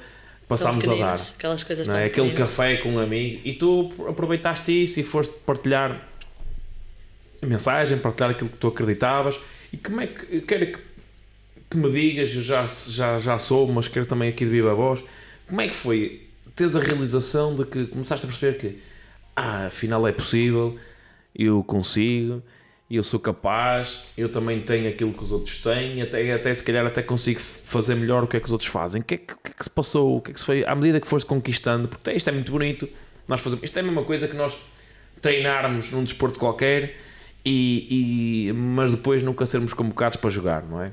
E é importante nós sermos convocados para jogar e depois também marcar uns golos, não é? E sentir que, fazemos a coisa bem. Como é que foi essa. Já que há pouco falaste no, no futebol e no, uhum. no compêndio que fizeste para o, para o futebol. Olha, foi, foi muito bom. Eu tenho uma máxima e transmito isso com muita frequência aos meus filhos que é nada é impossível e nós conseguimos tudo. Há um, o, o livro, não sei se tu tens ali na tua biblioteca, mas o monge que vendeu o seu Ferrari tem um, um dos capítulos, tem uma frase que nunca me sai da cabeça e que eu transmito muitas vezes a muitas pessoas quando as sinto assim mais em baixo, que é Tu és muito mais forte do que pareces ser, tens toda a força e poder do mundo. E eu digo isto muitas vezes para mim. Às vezes digo em silêncio, mas muitas vezes até procuro assim uma rua menos movimentada. Exatamente, monge que vendeu o seu Ferrari. Todas as pessoas têm aqui acesso ao link se quiserem. Boa, é isso. Um, muitas vezes eu até vou assim a uma rua mais, menos movimentada, percebes assim numa caminhada na hora do almoço e és muito mais forte que pareces ser, tens toda a força e poder do mundo. E no fundo foi isso foi essa energia que eu trouxe, essa possibilidade de concretização que eu trouxe daquele congresso, percebes? E quando eu vi que as outras pessoas conseguiam, eu sempre consegui tudo, isto também não vai ser um entrar para mim e eu vou também fazer história neste negócio. E, e, quando naquele mês eu consegui bater um recorde, que foi também nesse mesmo mês ultrapassado, ficou assim ali um bocadinho da marca de boca de pensar, poça, uh, podia ter sido aqui a, a cereja no topo do bolo, mas isso não fez com que eu desmotivasse. Mas foi, mas foi, mas foi. Ou a outra pessoa outra pessoa. Não, o facto de tu teres batido o recorde, teres, porque sim, a questão é, o, e o importante, aquilo que eu acho é, o importante é nós darmos o melhor de nós, e tu deste. E eu dei, sim. E tu fizeste sim. algo que foi extraordinário. E acima de tudo mostraste que era possível. Sempre que nós batemos o recorde, seja ele qual for, é nós mostrarmos que afinal o limite não era. E o limite não estava mais na crença e na mente das pessoas. E tu fizeste isso. E foi se calhar o facto de, ter, de o teres feito que também fez com que outras pessoas, no caso foram também dois amigos meus, foi a Joana, a Joana Pinho e o Patrick Barros, também o terem feito também, ou seja, é, é, isto, é que é, isto é que é para mim é que é empreender, é nós também de uma forma saudável uh, e o desporto, e o desporto também é, é isto, não é? Nós alimentamos muito o sucesso dos Sem outros dúvida. e não o contrário. Não? E não o contrário, que é normalmente nós estamos habituados a porque pronto, e aquele é que está a ganhar porque ele, aquele roubou, aquele ah, fez isso. Não, é ao contrário. Foi, vou é, é, trabalhar mais para continuar. Exatamente. Exatamente. Exatamente, e isso aí deu-te a sensação de realização de afinal tu, sim, tu consegues. Que é Principalmente quando eu estava há tão pouco tempo no negócio, percebes, André? Eu, claro. sim, eu estava. não tinha, sim, eu não tinha termo de comparação, não tinha nada. Pois não havia. Não, eu não consegui sequer, não tive um mês sequer para saber o que é que, o que, é que era empreender uh, neste marketing de rede sem, sem pandemia. Claro. E, e tem sido uma surpresa extraordinária. E como é que, entretanto, veio o ano 2021, não é? Uh, que nós pensávamos que já ia ser algo, pronto, já não foi tão, tão mal, mas pronto, já foi, já foi, já foi mais ou menos, vá. Uh, e como é que, qual é a visão que tu tens, ou que tu tinhas, digamos assim, nos últimos ano e meio, qual, foi, qual era a visão que tinhas no último ano e meio para perceber? Eu estou a fazer, muito puxando aqui a brasa da, da outra vez da agricultura, é como é que tu tiveste consciência que estavas a semear para depois colher no futuro? Não tive consciência Acho que hoje ainda não tenho. Mas acredito naquilo que me dizem. Okay. Percebes? Estás a acreditar no eu processo, não é? Estou a acreditar porque eu só, só, só, vou saber se me dizem tens que fazer X mais Y para chegar a Z. Eu não posso querer chegar a Z sem, sem cumprir as premissas, não é? Claro. Por isso eu estou a fazer a minha parte. E vou esperar do universo que me dê aquilo que, que no fundo tu transmites, não é? Sem dúvida, sim, sim. Se nós fizermos a nossa parte, arriscamos a ter. Aquela história do que é que as pessoas que lá estão fizeram. Exatamente. Sim, sim, sim. No fundo, eu, é modular, eu, é André, modular. Eu tenho isto, não, é mesmo um pilar basilar na minha vida. Eu parto sempre de um bom princípio, de boa fé e de acreditar naquilo que as pessoas me transmitem. Salvo se a pessoa pelo caminho me dá nuances de que aquilo tem alguns meandros que não me agradem ou que não estão de acordo com claro. os meus valores e com os meus princípios. Mas se, enquanto eu perceber, enquanto eu não duvidar daquilo que a pessoa me está a dizer, eu sou aquela pessoa que vai cumprir porque eu quero muito ir ver aquela luz, percebes? Claro, e é muito isso, e é a base. Vai, vai percorrer o túnel na esperança da luz extraordinária que vai estar lá no fundo dele. E, tem, e é assim que tem que E ser é nisso feito, que eu acredito sim. todos os dias, para continuar a E, a, trabalhar. e a, a melhor forma para percorrer um túnel é a di- é a direito, não é? É a forma mais rápida. A, a- a- a distância menor. é, não, a distância menor entre um, entre, um ponto, entre um ponto e outro. A distância menor entre a entrada do túnel e a saída é a direito. Não é? O túnel pode ter 2 km, mas se andarmos lá dentro aos zigzags, que já vai ter Pois é. 5 ou 6. E muitas das vezes as pessoas fazem isso. Não é? Mais uma vez, esta metáfora. Eu muito gosto das metáforas. E, e, mais- e mais- mensagens muito poderosas. mas esta mensagem é: nós, para o túnel, o túnel tem 2 km. Pá, é vou fazê-lo a direito, são 2 km. Ou seja, eu tenho que fazer o que é que a pessoa mais rápida tem que modelar a pessoa que o percorreu de forma mais rápida, que são aqueles 2 km. E, e, e se é a direita, é a direita. E a maior parte das pessoas é quando entram num túnel, seja o qual for, é. Ah, ok, mas então eu agora vou fazer aqui um. Duvidam, um- vou é? fazer de um túnel uma, uma, uma pipeline e vou aqui fazer umas. Tipo, eu estou a imaginar os gajos de snowboard a dar voltas ao túnel e andar para trás e para a frente. Inventar. Ah, e agora venho para trás. Não, Inventar. nós queremos ir de ponto A a ponto B. É primeiro descobrir quem já chegou ao ponto B, ou quem está no ponto B, ou quem já está no ponto C ou no ponto D, e perguntar àquela pessoa é como é que tu foste do ponto A ao ponto B. Não o que é que ela faz no ponto B. É perguntar à pessoa como é que ela, o que é que ela fez quando estava no ponto. A e qual foi o caminho que ela percorreu. E fazer por fazer igual ou até melhor. Mas não inventar.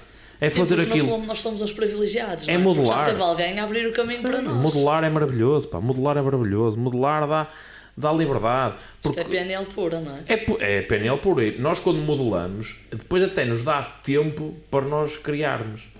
Porque, se reparar, mesmo grandes artistas, de, mesmo, agora tenho me interessado no último, no último ano pela questão da música.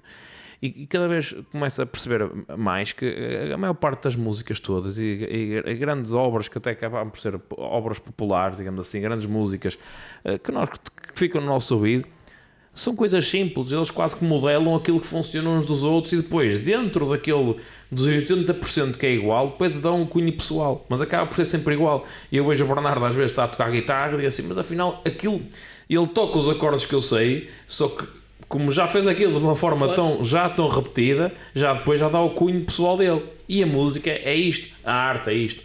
Os, os grandes artistas primeiro começam por Pá, quando vão começar a pintar, começam a misturar as cores da mesma forma que se, se misturar as cores há 400 ou há 500 ou há 1000 anos atrás.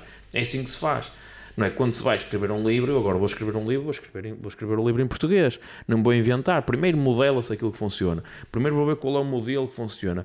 E depois uh, nós, nós começamos a inventar. Pelo menos é isto que eu considero. Pergunta-me assim: qual é o segredo para as pessoas terem resultado?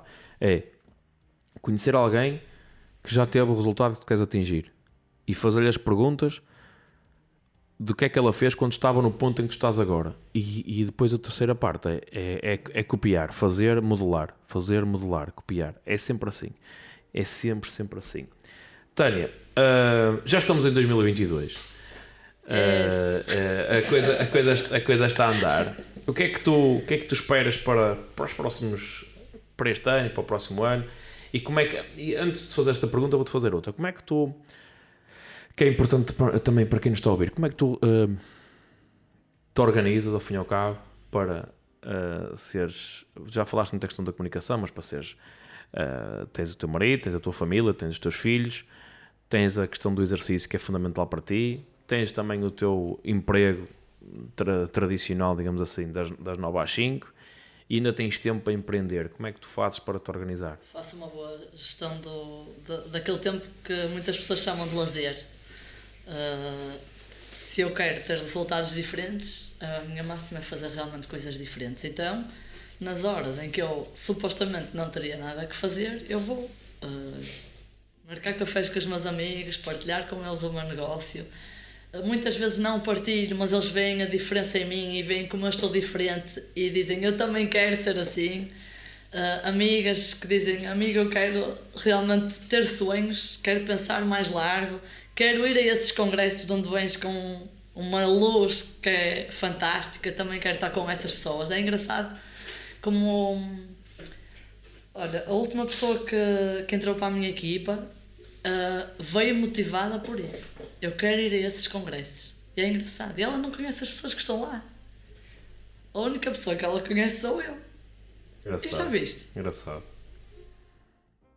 Eu acho que é fantástico, porque nós comunicamos muito mais do que com palavras. Sim, nós somos reflexo também das experiências que temos, não é? Nosso, nós irradiamos muita energia que, que também nos passa. e Quando nós vimos de uma, de uma fase tão negativa como esta, de pandemia, em que as pessoas estão deprimidas, as pessoas estão desmotivadas, as pessoas não têm.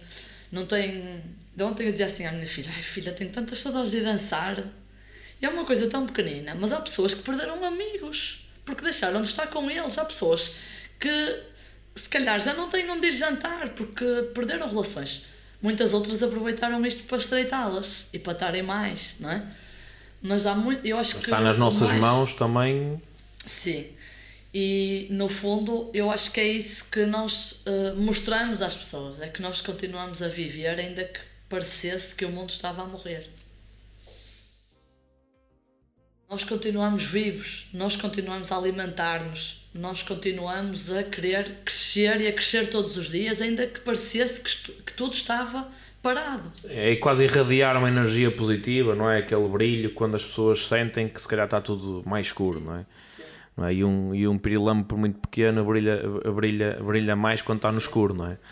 E isso é muito por É. isso, não é? Quando está no escuro, mesmo porque, é- por, por pequena que seja aquela hum, energia, não é? Aquela, aquele, aquele brilho, no meio de, de tanta, tanta dúvida, tanta, tanta angústia, as pessoas acabam por, por ter capacidade por, eh, por marcar, marcar alguém. E, este, e é a ver com isso. E as pessoas não podem. E, uma das missões também que eu tenho é mostrar às pessoas que se- isto das redes sociais, isto do- da internet é maravilhoso, mas que sirva não para as pessoas se afastarem, para as pessoas estarem conectadas. E as pessoas cada vez se isolam mais. E é importante nós, ok, utilizarmos estas ferramentas para estarmos conectados, mas na nossa na verdadeira essência, que é pega no telefone e faz uma chamada, porque as pessoas hoje em dia não, não ligam uma à outra, falem, mandem, há ferramentas maravilhosas, eh, por exemplo, eu uso muito o Telegram, o Telegram nós clicamos no botão e aquilo manda quase um vídeo instantâneo para outra pessoa, e as pessoas não estão habituadas a, a, a ver-se nem ouvir, epá, marquem, e agora podendo, isto que estão aliviando, vão tomar cafés, vão tanto com as pessoas, é, é, é possível as pessoas estarem conectadas, e, e nós somos tão mais felizes quanto mais conexões e relações tivermos. E quanto mais fizermos coisas que nos dão prazer. Sem dúvida. Porque a dada altura eu deixei de fazer coisas que me davam dor. Não, não estou nessa disposição. Eu não nasci para sofrer, por isso eu só faço aquilo que me dá prazer, ou até, ainda que me dê um bocadinho de dor, é sempre que me vai levar a algo que me vai dar muito prazer. E o mundo é tão vasto. E o mundo é tão Exatamente. vasto que nós temos que nos rodear de pessoas, também saber escolher as pessoas que estão à nossa volta. Bem aquela máxima, né? nós somos a média das 5 pessoas com quem mais convivemos, mas tem muito a ver com isso, é saber escolher as pessoas que estão à nossa volta. Porque se nós tivermos 5 pessoas que brilhem à nossa volta, nós vamos brilhar muito mais. Não é? E, e isso é, é, é- é importante e nós sabermos escolher isso. Há, se há pessoas que, se por algum motivo se afastaram, nós temos que pensar: ok, eu sou importante para aquela pessoa ou quero me impor àquela pessoa? E às vezes é é isto: é nós, se nós ligamos a. Por exemplo, às vezes acontece muito, nós ligamos muitas vezes a, a pessoas e as pessoas nunca nos devolvem. Significa que se calhar também não sou tão importante para aquela pessoa. Com isto não quero dizer que daqui a, a meio ano não vá ligar àquela pessoa, mas eu convido aquela pessoa para jantar à minha casa. Um mês, não pode. Segundo mês, não pode. Terceiro mês, não pode. E eu não vou fazer eh, prioridade quem também não faz de mim prioridade. Porque eu primeiro tenho que, tenho que gostar de mim e tenho que, se calhar, dar espaço também. Se calhar é bom, mas isso pode dar espaço também para que eu deixe entrar outras pessoas na minha vida que também me veem como prioridade e que me acrescentem valor. Tânia, fazendo-te a pergunta que estava a fazer ah, há 5 minutos atrás, o que é que tu vês para 2022 e 2023? Vejo a concretização daquilo que me tem sido prometido, entre aspas, não é? Vejo, vejo a realização da, da visão que eu tive para este negócio. Não sei se me faço entender desta Certo. forma. Ah, vejo aqui uma abertura de fronteiras e uma eliminação de medidas que, agrada, que me agrada a mim, Tânia, mas a mim, Tânia, empreendedora, não é? Que agrada a todas as pessoas. No fundo, estamos todos, estivemos todos sufocados uh, no nosso Portugal ou na nossa casa. Eu lembro-me que o ano passado passei, foi, marquei o dia dos namorados num hotel em Sandim. Ontem a minha mãe se ria com isso. Quer dizer, eu estava confinada, mas eu não tinha que me deixar ficar em casa. Eu tinha que espairecer. E a minha família, o Filipe estava em casa com os miúdos, todos loucos. Uh, vamos fugir daqui. E fomos para um hotel que ficava a 12 km de casa. Quer dizer, o mundo precisa de respirar e de voltar a ter o dinamismo e a energia. De, as pessoas precisam de conhecer outras culturas, precisamos de viver. E é, isso, é nisso que eu acredito para este ano. Eu não tenho a menor dúvida que vai ser o ano da concretização e o ano da minha realização, da minha consolidação como empreendedor. Tânia, estamos aqui mesmo a entrar na, na, na reta final e eu te escrevi aqui uma, duas palavras que acho que te retratam bastante e tu tens lidado com isso e tens aprendido com isso. É de que forma, e as duas palavras é ação massiva. E tu, há períodos na tua vida em que tu colocas essa ação e tens, e tens, e tens resultados de que forma é que tu aprendeste que isso era importante e como é que tu uh, ganhas aquela boost de energia para pff, vamos fazer e, e, e, e, também para eu aprender como é que tu, como é que tu fazes? De que forma é que eu aprendi que isso era importante? Eu acho que na vida nós precisamos de dar uh, shots uh, ou choques, também podemos utilizar estes choques porque opa, é quase como se fosse uma descarga elétrica, sabes? Eu preciso disso para me manter viva. E eu preciso de, de, de desafios, eu preciso de. E no fundo, essa ação massiva dá-me isso. Agora, uh, às vezes exige muitos sacrifícios à volta, mas eu preparo-me para ela pensando no objetivo final. Eu não penso naquilo que, no, nos danos. Eu penso na concretização e naquilo, no, nos aspectos positivos que eu vou trazer de lá, quando lá chegar, que eu sei que vou chegar. Por isso eu preparo-me da melhor forma para sofrer o mínimo naquele caminho. Vou dar um exemplo. Eu vou a Fátima a pé, não é? Eu vou a Fátima a pé, eu sei que vai ser, vão ser 5 dias muito sacrifício. Vou ficar com bolhas nos pés, tenho que levar uh, umas meias uh, confortáveis, um calçado adequado, não é? Se eu não fizer isso, eu corro o risco de sofrer muito mais. E eu sei que vai ser um caminho doloroso só por si. Por isso, aqui é exatamente a mesma coisa. Preparação. É o conversar com os filhos, é o alertar o Filipe: olha, Filipe, hoje tenho isto, isto, isto, isto, isto, tenho estas reuniões todas, vou encontrar-nos na cama. Opa, mas nisso eu acho que sou uma sortuda, porque realmente uh, ele é mesmo o texto para a minha panela, percebes? Ele, ele também, o Filipe também está careca de saber, não é?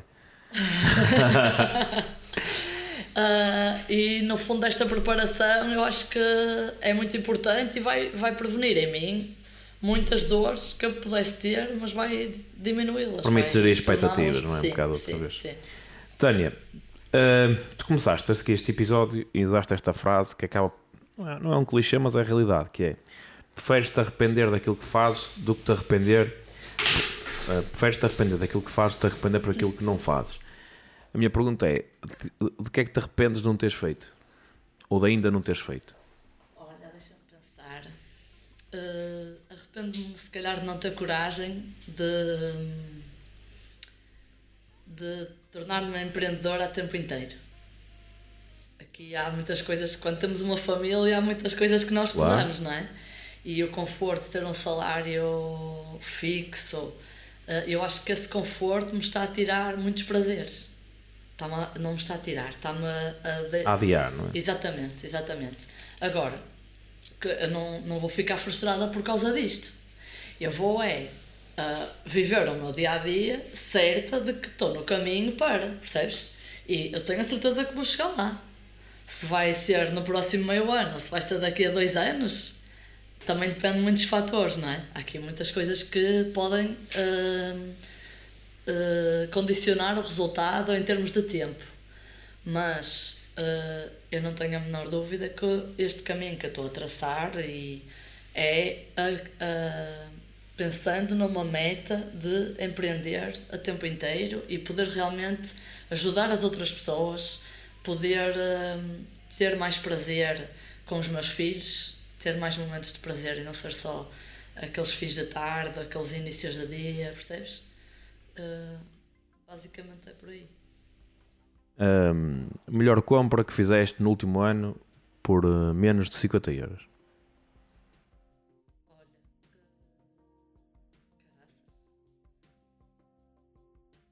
uns patins.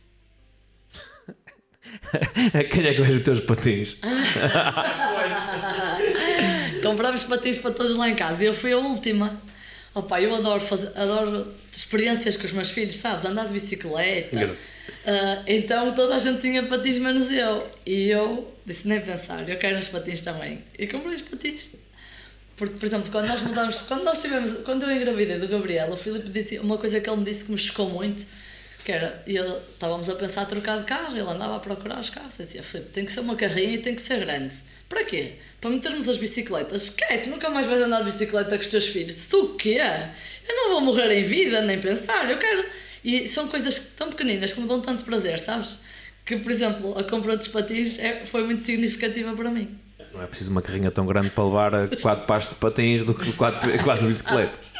Até porque quando vamos de bicicleta, apesar de termos uma carrinha grande, temos que levar os dois carros.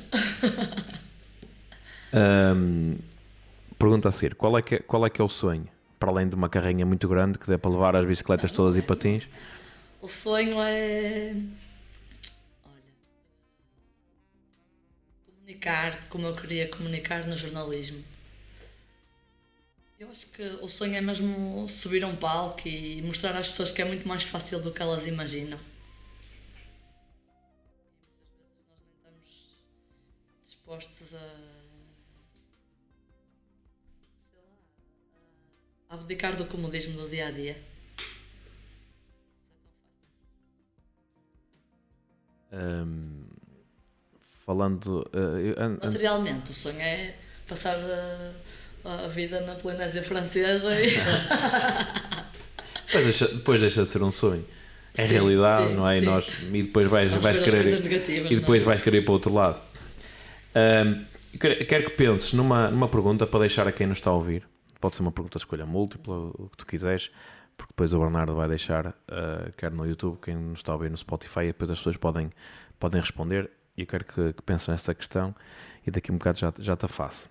Uh, estamos mesmo aqui na, na reta final. Olha, só antes, já vais. Ah. Uh, onde é que as pessoas te podem encontrar na, nas redes sociais? Facebook e Instagram, Facebook Tânia Pinheiro Lino, Instagram uh, Tânia underscore Pinheiro underscore Lino, acho que é assim, mas procurem por Tânia Pinheiro Lino caso aparecer. Top.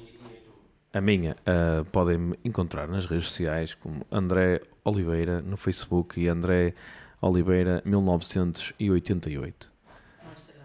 No Instagram. É isso? Já. O azeite, deixa estar o azeite, que assim, assim as pessoas ficam curiosas com o azeite. Uh, Tânia, no início falamos aqui da tua. Acho que tiveste um momento, para mim, para, foi, foi extraordinário. Foi, para mim, foi um dos momentos mais altos de 2021. Tenho essa, essa memória. Foi um dia importante, foi um dia importante para mim, mas se calhar a memória que eu mais levo daquele dia foi de ver, uh, te ver no palco tiveste na oportunidade de, de, apresentar um evento para 300 e muitas pessoas no, no Teatro Sá da Bandeira, dia 12 de dezembro. Um, apresentaste, apresentaste o evento, que eu sei que é algo que é, que é, que é marcante, partilhamos ambos dessa, dessa, dessa paixão e também que é aquele nervoso, miudinho. Eu estava a partilhar algumas mensagens contigo enquanto, enquanto estavas no, no backstage e é sempre algo, algo bom, mas houve algo mais, mais mágico que tudo isso que foi o momento em que o, o, o teu marido, o Filipe, subiu com, a, com, a, com, os teus filhos ao, ao palco para receber um, um prémio que tu, que tu tinhas, que tinhas alcançado. Como é que foi? Tu estás no palco e ver a tua família a, a subir para, para receberem em conjunto esse, esse, esse momento? Olha, uh, na altura ele subiu duas vezes com a Maria ao palco, o Gabriel não esteve no evento. Confesso que no primeiro achei fantástico, porque realmente a Maria é parte desta. É parte de tudo isto. Esta jornada, não é? É. A Maria adora estar nos congressos que tivemos online, ela teve sempre, adora as pessoas, adora. O sonho dela é poder ir a um congresso. E aliás, ela está sempre a dizer quando fizer 16 anos uh, quer ser uh, empreendedora e fazer parte da minha equipa. E diz que quer começar do zero, por isso Ainda, ainda há muito para fazer em 5 anos. Ainda há muito Sem para fazer em 5 dúvida. anos. Mas é giro porque ela identifica-se muito com todas as pessoas e gosta muito de- desta forma de empreender que nós fazemos. E quando eles subiram a primeira vez eu achei fantástico, realmente por isso. A segunda, confesso que já fiquei assim um bocado de caraças, ninguém trouxe os filhos, o que é que ela vem cá fazer outra vez? mas, mas depois de analisando friamente e vendo a tua perspectiva, pá, eu acho que realmente é, é um prazer e um orgulho poder ter os nossos filhos ao nosso lado e ver neles também o reconhecimento e, ah, e se calhar aquilo é a forma que eu sinto que eles têm é a evidência de que eles me perdoam muitas vezes pelas ausências, pela falta de atenção, pela, pelo ir deitar e ter que vir a correr porque estão numa formação, percebes? Eu acho que essa é a evidência de que, de que eles me aceitam e que ficam. Olha, eles deram uh, um porta-chaves o ano passado, no Dia da Mãe, uma coisa em prata que dizia: Mãe, nunca deixes de sonhar. Poderoso. E é brutal, não é? Quando temos assim os nossos filhos a dar-nos conselhos destes. Quando muitas vezes nós abdicamos os nossos sonhos por eles e pensamos, nem pensar, não é? Tem que, Tens que dar o tem exemplo. que arranjar Um exemplo. Exatamente, exatamente. Porque exemplo vai-se é refletir também na nas vidas deles e O exemplo é fundamental. Sem exemplo, vale mais, vale mais um bom exemplo que mil palavras, não é? Maria é muito como eu, é muito de pessoas, é muito de estar, é muito de, de emoções, muito de, de vivências, de experiências e, e tem um significado muito especial, sem dúvida nenhuma. Tânia, estamos mesmo aqui na, na reta final. Antes de me dizeres a pergunta, vou-te fazer uma pergunta eh, que é qual é o, um livro que te tenha marcado assim nesta última jornada, nos últimos dois anos? Olha, nos últimos dois anos, deixa-me ver. Eu tive a ler um de parentalidade positiva que me marca muito pela forma como eu eh, sou como mãe, pela, pela forma de, de olhar para os meus filhos e para a relação que eu quero construir com eles. Uh, dos outros de desenvolvimento pessoal. Reli o Monge que vendeu-se a Ferrari eu acho que esse é mesmo o meu livro. Pela transformação que, que o personagem uh, um, que ele protagoniza na vida dele, mas também na vida das pessoas à volta dele, na cabeça dele, na, no sonho. Acho que é um livro com uma mensagem espetacular e que eu acho que nunca vou esquecer. Top. Pergunta, já pensaste na pergunta? Qual é a pergunta? A pergunta que eu quero fazer é: tens a certeza que queres continuar a morrer um bocadinho todos os dias? Bem, Tânia, vamos aqui avançar para as últimas duas perguntas que eu as faço sempre, que é, se pudesses mandar uma mensagem para a Tânia de há 25 anos atrás, quando estavas ali no meio da adolescência, 14, 15 anos, quando começamos a pensar na, na vida, não é? Ou achamos nós começamos a pensar na vida, que mensagem é que, que, lhe, que lhe gostarias de, de dar? Vai em frente e nunca te arrependas de fazer. É a máxima que eu tenho tido sempre presente. O caminho é sempre para a frente. Ainda que te possas arrepender de alguma coisa que tenhas feito para trás, o que está para vir é muito melhor do que aquilo que já passou. Por isso, bom ou mau, já viveste. É acreditar de que o futuro vai ser sempre melhor, que tu vais ser melhor, que o universo vai, ah, vai ser sempre a teu favor. E eu acredito muito nisso, sabes? Quando, às vezes nas coisas pequeninas, às vezes quando eu quero ouvir muito uma música, e ontem, ainda ontem isso me aconteceu. Se queria tanto ouvir aquela música e mudei de estação e acabou a música que estava a dar e deu a que eu queria. Pá, são coisas que até me emocionam. Porque há pessoas que não podem não acreditar e eu compreendo que possam achar isto ridículo. Mas eu não tenho a menor dúvida. Eu podia ter escolhido milhares de estações de rádio. E eu escolhi aquela. Se eu posso fazer isso com uma música, porquê é que eu não posso pedir ao universo para me dar tantas outras coisas que eu quero que são boas? Porquê é que tantas pessoas vão pedir ou vão estar sempre a dizer que não querem aquilo em vez de dizerem que querem aquilo? O Atrair aqui. universo vai nos dar aquilo que nós quisermos. Aquilo que nós pensarmos, aquilo em que nós nos focarmos. Se nós nos focarmos na merda, é isso que o universo nos vai dar. Antes da bosta da merda. Tânia, daqui a 20 anos, a Tânia vai estar a, a, a ver e a rever aqui este, este episódio. O que é que gostavas que ela ouvisse e visse de, de ti? É ah, Desculpa, reformula Daqui a a 20 pergunta. anos, não é? Estás agora a falar para a Tânia que está ali, daqui a 20 anos, vais estar a rever. Eu vou falar para a Tânia Daqui a vai 20 ter anos, sim. 59 anos. Não, depois. p- pode ser. É isso que me estás a pedir? É, o que é que. Imagina que ela, a Tânia, vai estar ali a ver este episódio, ou a revê-lo, não é? Que já o vais ter revisto algumas vezes. E o que é que, que mensagem é que gostarias que ela. Ou que mensagem é que gostarias de lhe mandar? Olha, Tânia, realmente tu és brutal, a tua energia é fantástica. Ah, tinhas razão quando hum, dizias que ias mudar a vida de muitas pessoas e ainda bem que tomaste a decisão de falar com elas, porque muitas vezes elas não tinham ah, essa coragem de nem de fazer diferente, nem de vir falar contigo, por, por, muitas, por muitas razões. E ainda bem que tu resolveste pensar só em ajudá-las e, e fazer diferente, porque realmente foi isso que te trouxe até aqui hoje. E é isso que faz com que hoje tenhas muito orgulho do teu percurso até aqui. Parabéns. Tânia, muito obrigado eh, por teres aceito aqui o, o nosso convite, por, Obrigada, por vires aqui Foi um partilhar a tua história. Foi fantástico. eh, Estamos aqui de, de coração cheio e cheios de, de energia para, para fazer acontecer. Acho que partilhas muito aquilo que é, que é a nossa visão de partilhar ao mundo que, que o mundo está cheio de oportunidades e, só temos é que seguir em frente e, e fazer. E muitos parabéns por, eh, por fazeres sem ver, porque a maior parte da malta faz quando vê e tu já eh, fizeste o mais difícil, que é fazer sem ver e tiro-te chapéus e meus, meus parabéns. E tenho muito orgulho em ti, vamos em frente, vamos fazer acontecer.